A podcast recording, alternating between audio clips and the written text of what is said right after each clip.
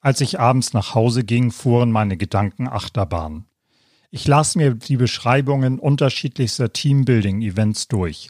In den Kommentaren zu den Events wurde euphorisch berichtet, wie toll das Event das Team zusammengeschweißt hat. Gemeinsames Brückenbauen, Klettern oder Kanufahren. Man lernt sich aufeinander zu verlassen. Klingt doch ganz gut.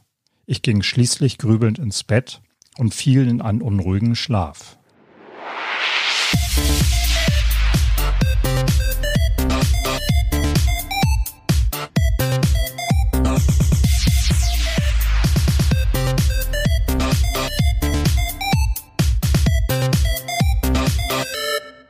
Hallo Young Leaders, hier ist Boris vom Blog Bo Wehmann, Hex für junge Führungskräfte. In der heutigen Podcast-Folge dreht sich alles um Teambuilding. Oder der Versuch, eine Gruppe Menschen zu bespaßen? Morgens kam ich ins Büro. Mein Team war zu einem großen Teil schon da und raunte mir ein müdes Guten Morgen zu. Ich setzte mich an meinen Schreibtisch, fuhr mein Notebook hoch und scrollte unlustig durch meine Inbox. Etwas stimmte nicht. Schon lange hatte ich den Eindruck, dass es im Team nicht gut läuft.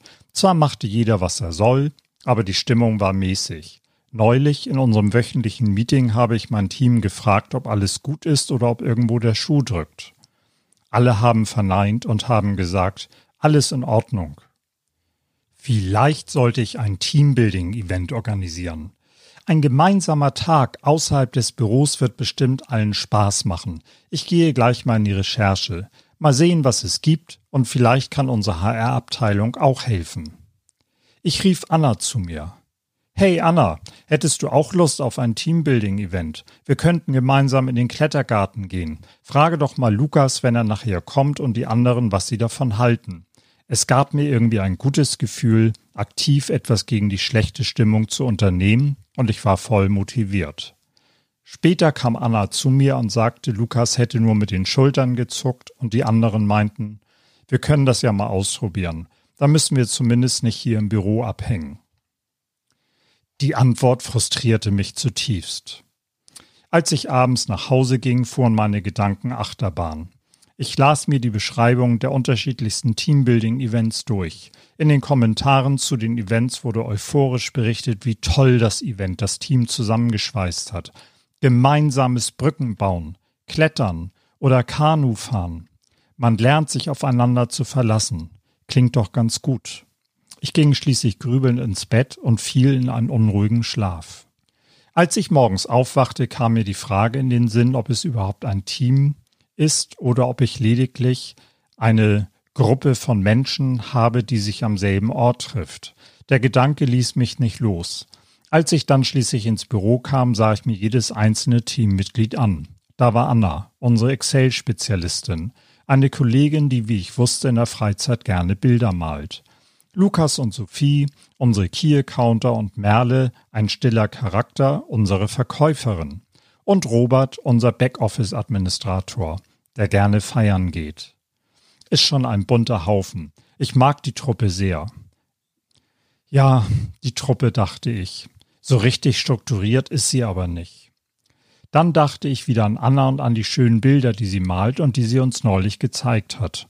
Komisch, dass so ein kreativer Mensch ausgerechnet mit Excel-Tabellen arbeitet.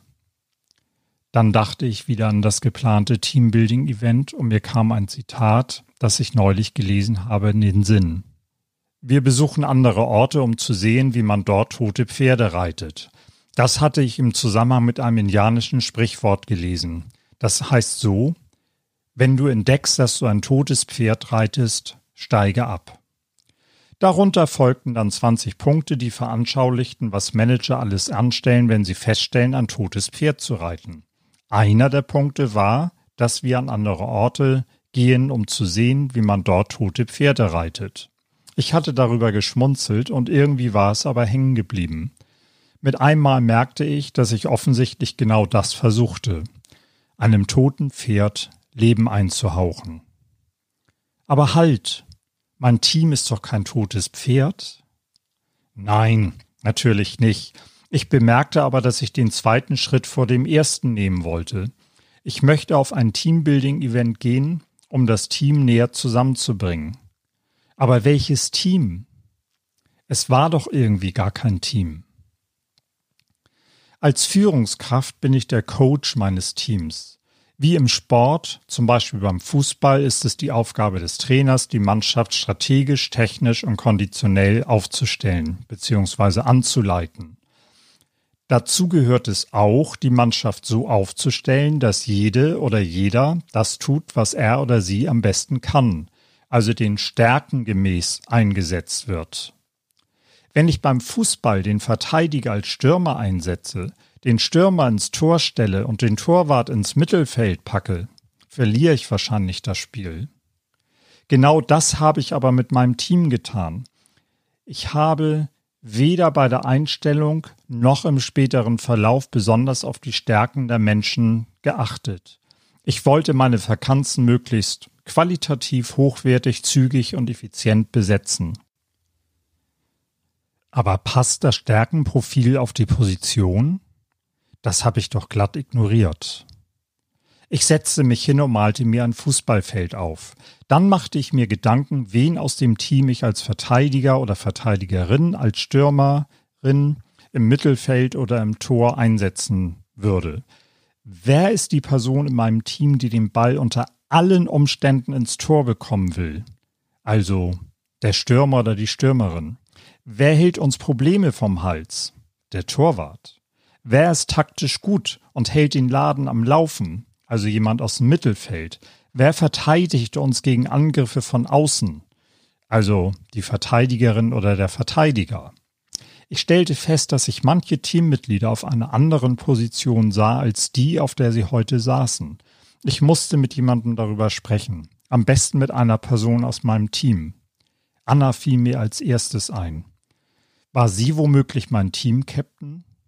Anna steht immer als Erste auf, wenn es darum geht, zu vermitteln oder für das Team zu sprechen. Sie ist beliebt und alle hören irgendwie auf sie. Die Sache begann mir zu gefallen. Welches Ergebnis erhoffte ich mir aber vom Teambuilding-Event? Und werde ich dort die Antwort auf meine Fragen finden? Ja und nein.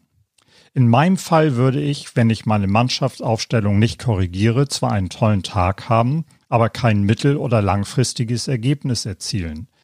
Ich habe erkannt, dass ich meine Mannschaftsaufstellung korrigieren muss, habe aber noch ein paar Unklarheiten im Hinblick auf die Stärken meiner Mitarbeitenden. Ich überlegte, ob mir ein Teambuilding-Event dabei helfen kann. Allerdings, ich musste jetzt aber sehr genau darauf achten, das richtige Event auszuwählen. Bei welchem Event würde ich die Antworten auf meine Fragen erhalten? Ich entschied mich für ein Event, bei dem wir gemeinsam eine Brücke über einen Bach bauen mussten. Wer nimmt das Zepter in die Hand? Wer geht strategisch vor und findet kreative Lösungen? Wer arbeitet still im Hintergrund? Wer verschafft uns die Aufmerksamkeit für unsere tolle Brücke? Diese Antworten hätte ich wahrscheinlich nicht im, Klecker, im Klettergarten finden können.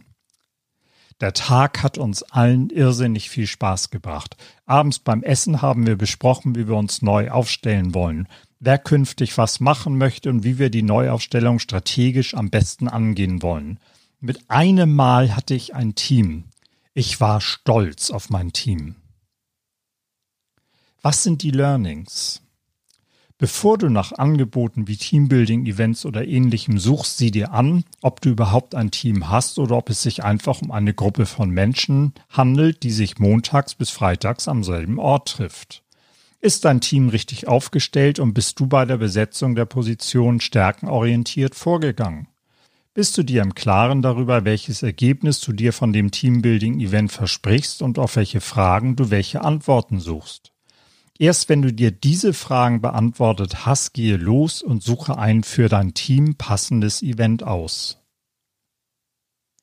Ich hoffe, die heutige Podcast-Folge hat dir gefallen und hat dir wieder ein bisschen Inspiration mit in die Woche gegeben. Ich wünsche dir eine super tolle Woche, mach das Beste daraus und denke immer dran, führe mit Herz und Verstand. Und wenn du Fragen oder Anregungen hast, schreib mir doch einfach entweder eine Mail unter kontakt.bo-wehmann.de oder kontaktiere mich auf Instagram bo-wehmann oder bei LinkedIn Bo Wehmann. Ich freue mich so oder so immer von euch zu hören und werde mich bemühen, Kommentare und die Fragen immer möglichst schnell zu beantworten. Und um einen Gefallen bitte ich dich noch, lass doch eine gute Bewertung da, wenn dir der Podcast gefallen hat und teile ihn. Teile ihn mit deiner Familie, mit Freundinnen, Freunden, Arbeitskollegen, jedem, wo du glaubst, dass denen etwas Inspiration gut tut. Ich danke dir. Bis dann, dein Boris.